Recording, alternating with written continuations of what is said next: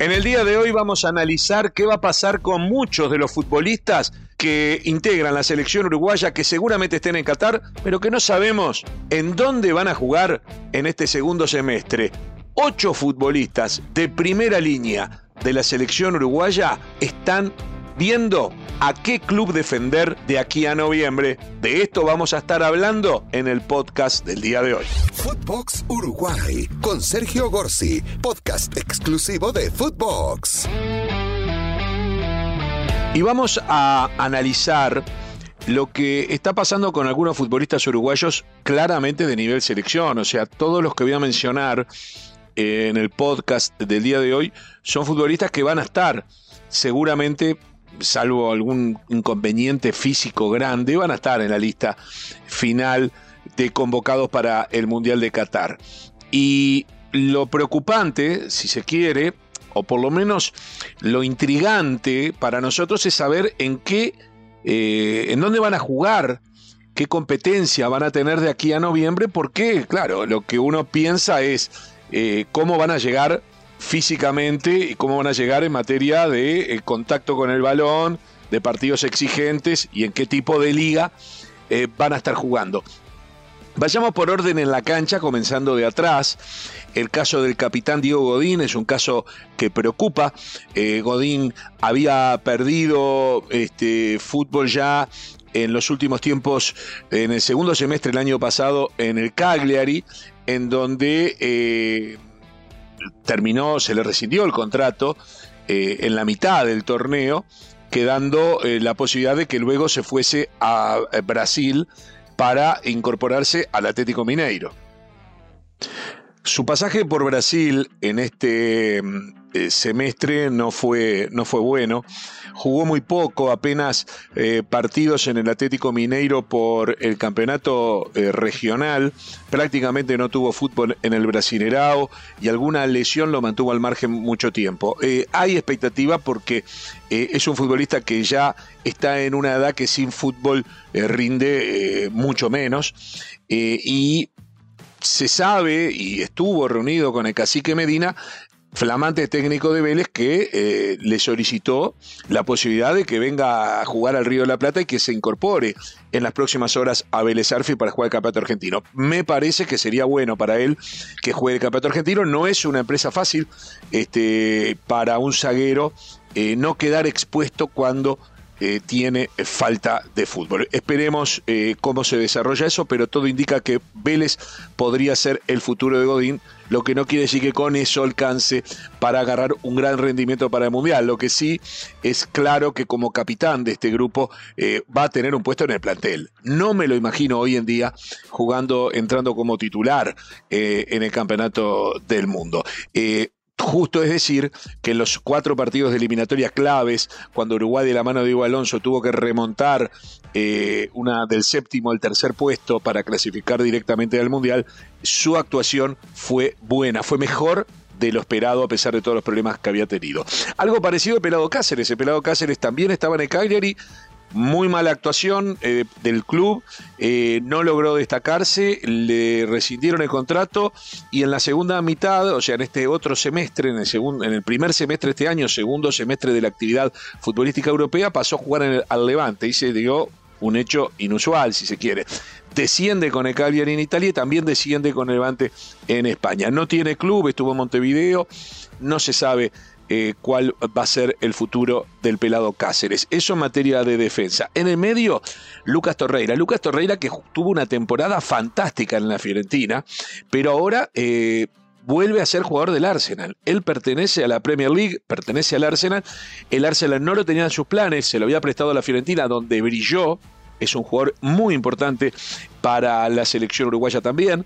Y bueno, no se sabe si vuelve a la Premier o lo más probable es que el Arsenal lo vuelva a dar de préstamo. Habrá que ver si otra vez a la Fiorentina o a dónde. Eh, pero es importante que recupere esta continuidad que tuvo en este semestre donde tuvo, donde le fue muy pero muy bien. A quien no le fue bien fue a Matías Vecino. Hay que decir que Matías Vecino estaba en el Inter de Milán. Había tenido actuaciones muy buenas, pero en el último año y sobre todo en el último semestre había perdido la titularidad, jugó muy pocos minutos en este semestre y sorpresivamente cuando le tocó jugar contra México y Estados Unidos en estas dos fechas FIFA, lo hizo en forma realmente muy buena. La verdad que lo vi en un nivel fantástico para alguien que hacía seis meses que no jugaba al fútbol exigente prácticamente. Veremos qué sucede, está libre, es un pase libre, pero teniendo en cuenta el nivel que él tiene hoy en día, y, también el prestigio que hay eh, como, como, futbolista que tiene, eh, pienso que no le va a ser difícil conseguir un equipo importante para lo que resta de este año 2022 eh, de cara a la Copa del Mundo. Matías Vecino hoy es un jugador que seguramente si está con, con actividad importante va a ser titular en el primer partido de la selección uruguaya en el Mundial. vayamos a los delanteros. Por un lado, Facundo Pelistri, un hecho inusual, muy joven, se fue muy joven al fútbol europeo desde Peñarol. Su ficha pertenece al Manchester United, pero lo ha ido prestando. Viene de estar en Alavés, Alavés no, el técnico no le dio continuidad. En el equipo de Alavés de España lo, le cambiaron el técnico y tampoco tuvo continuidad. Y sin embargo, sin prácticamente jugar en su club, sin jugar en España, en la selección uruguaya, tanto en los partidos que dirigió Diego Alonso para la remontada final y la clasificación al Mundial, como ahora en los amistosos contra México y Estados Unidos, Facundo Pelistri demostró que está en un excelente nivel, casi que condenatorio para aquellos técnicos que en Alavés, un equipo que se fue al descenso, no, no, no haya tenido la oportunidad de, de jugar, ¿no? Realmente es un hecho insólito. Paso ahora a los casos de Suárez y Cavani. Edison Cavani, ya sabemos, jugó un muy buen partido contra México y también eh, jugó un eh, gran partido, o por lo menos tuvo buenos momentos cuando entró en el segundo tiempo contra Estados Unidos. Mostró un nivel superior al poco fútbol que tuvo. Prácticamente en el Manchester United no tuvo continuidad en el último año y sobre todo en los últimos seis meses, donde también alguna lesión le jugó alguna mala pasada, pero prácticamente no tuvo fútbol, no completó dos partidos enteros. Creo que el único partido que jugó íntegro fue el día que ya se sabía que era su último encuentro y donde ya Manchester United no se jugaba nada. Sin embargo, sin embargo, mostró un alto nivel en el partido contra México, donde hizo dos goles, y también en el segundo tiempo contra Estados Unidos, cuando entró en estos amistosos tuvo una oferta muy importante del Toluca de México. El dueño del Toluca, una persona de mucho dinero, poco menos, que le firmó en blanco, le dijo, poné la cifra, te queremos acá. En principio él desestimó la posibilidad de ir a México. Edinson Cavani quiere seguir en Europa, quiere seguir en las grandes ligas y está buscando eh, otras posibilidades. Lo de Toluca en principio quedó desestimado. Si fuese por mí, yo entiendo que Cavani perfectamente podría ir al fútbol mexicano y es mucho mejor jugar todos los partidos en una liga como la mexicana, que no será la elite mundial, pero tampoco hay que despreciarla, eh, que estar eh, de, suplente en el Manchester United como estuvo, por ejemplo, ¿no? Me parece que va a llegar con mucho más fútbol y con mucho mejor nivel si tiene continuidad. Ni hablemos si va a lo que él ha manifestado alguna vez que su sueño es Boca Juniors. Ah, bueno, yo creo que en Argentina, insisto, tengo conciencia que no hay ninguna liga sudamericana que se pueda comparar con las grandes ligas de Europa de donde viene Cavani. Pero en Argentina jugando para Boca eh, tendría continuidad, haría goles permanentemente y llegaría eh, encendido a la Copa del Mundo. Algo parecido pienso de Luis Suárez.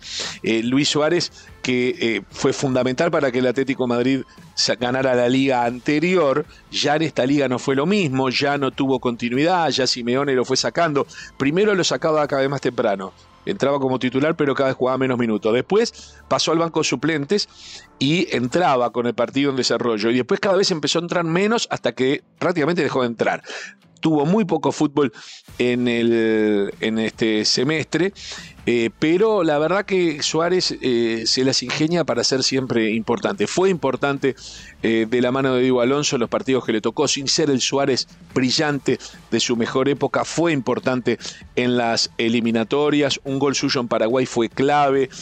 fue de los jugadores que a pesar de que físicamente se notaba que no estaba en su mejor momento y que la edad pesa, sin embargo se salvaba de la gran crítica que hubo con respecto sobre todo a la actitud de los futbolistas en los últimos partidos de la selección eh, cuando lo dirigía el maestro Oscar Washington Tavares. Se habla de River. Lo llamó Marcelo Gallardo, habló con él, lo llamó Francescoli, que es el gerente general o el coordinador general deportivo de, River, lo llama Francescoli como uruguayo también, como ídolo de Suárez, y lo llama Marcelo Gallardo, que es un técnico, como ya sabemos, de primera línea. La conversación valió la pena. Eh, no es lo mismo que te digan capaz que River y le digan, no, yo quiero seguir en Europa, a que te llame Marcelo Gallardo. Creo que le llegó al corazón lo que le puede haber dicho el técnico de River y Suárez pidió una semana, pidió 8 o 10 días para eh, pensar o para analizar alguna cosa que se ve que tiene ahí. Es difícil que sea contratado Suárez por eh, uno de los grandes de las grandes ligas. Es muy difícil. Sí puede ser contratado por casi todos los equipos de Europa. Lo que digo es, difícilmente, si es contratado por un grande de las grandes ligas, vaya a tener la continuidad que ya no estaba eh, teniendo. Pienso de Suárez lo mismo que de Cavani. Si viene a River, si viene al Río de la Plata para jugar en River, va a ser titular, va a hacer goles en casi todos los partidos y se va a lucir, aprovechando que es una liga menor con respecto a las europeas en ese sentido, pero va a tener una continuidad y va a volver a tener esa confianza que siempre tuvo, donde todas le salían bien y hacía goles de todos los colores para poder defender la selección uruguaya. A mí me parece, si actúo egoístamente y no me, no me fijo en el bolsillo de Suárez, que tiene todo el derecho del mundo a elegir el mejor contrato que quiera, si no fuese si el dinero no estuviese en juego, yo y si yo fuese amigo de Suárez, le diría agarrar River, como le diría Cavani agarra boca, pero ellos sabrán obviamente mejor que yo qué es lo que les puede llegar a convenir. Y el último caso que dejo es Darwin Núñez. Darwin Núñez, todo indica que en minutos, en las próximas horas, se va a confirmar el pase al Liverpool. Esto la verdad es tremendo. en Uruguay todavía se lo discute a Darwin Núñez. Todavía hay gente que dice, no, yo todavía no lo vi hacer goles con la selección. Bueno, cuando tenía la edad de él, Cavani tampoco hacía goles. Y de hecho, cuando hacía goles, se los dedicaba a la tribuna como diciendo, sigan hablando. Cavani tenía 40 goles en la selección, todavía tenía que estar dando explicaciones. Bueno, Darwin Núñez, que viene a ser el, nuevo Cavani, por, las características de juego, eh, por las características físicas. Eh, Darwin Núñez, que se fue muy joven de Peñarol, eh, tuvo una temporada impresionante en el Benfica. Hizo 34 goles entre la Liga, la Copa y la Champions. Le hizo goles a los grandes equipos de Europa por la Champions. Juega en Benfica. Acá en Uruguay hay gente que no entiende que Benfica es un cuadro importante en el mundo. Hay gente que menosprecia incluso al fútbol portugués en general y a Benfica en particular. Tiene que venir Klopp, tiene que venir alguien de afuera, tiene que venir el Liverpool para hacernos entender que Darwin es un fenómeno. El Liverpool ofrece 100 millones de dólares, 100 millones de dólares para llevarse a Darwin Núñez. Ahora que el Liverpool dice, este jugador vale 100, nos damos cuenta de que es importante. Dejémoslo en paz al pibe, dejémoslo en paz al botija. Darwin Núñez, el artiguense, que está capacitado seguramente porque no son tangibles para jugar en un equipo tan enorme que tiene tantas posibilidades económicas y que tiene tanta historia y tanto presente como el Liverpool. Así que eh, Darwin Núñez probablemente juegue en Liverpool. Suárez, Cavani, Darwin Núñez, Pelistri, Vecino, Pelado Cáceres, Torreira, Godín, todos ellos jugadores que seguramente van a estar en Qatar y que de esta forma nosotros analizamos de cuál puede ser el futuro en los próximos seis meses. Hay más dudas que certezas en cuanto a cuáles van a ser las camisetas, pero en todos los casos tenemos confianza que puedan elegir lo mejor para ellos y que luego también les sirva a la selección uruguaya. Terminamos nuestro podcast del día de hoy dedicado a el futuro de los futbolistas uruguayos que en este momento no tienen club o como Darwin que en este momento valen 100 millones. Esto fue Footbox Uruguay con Sergio Gorsi, podcast exclusivo de Footbox.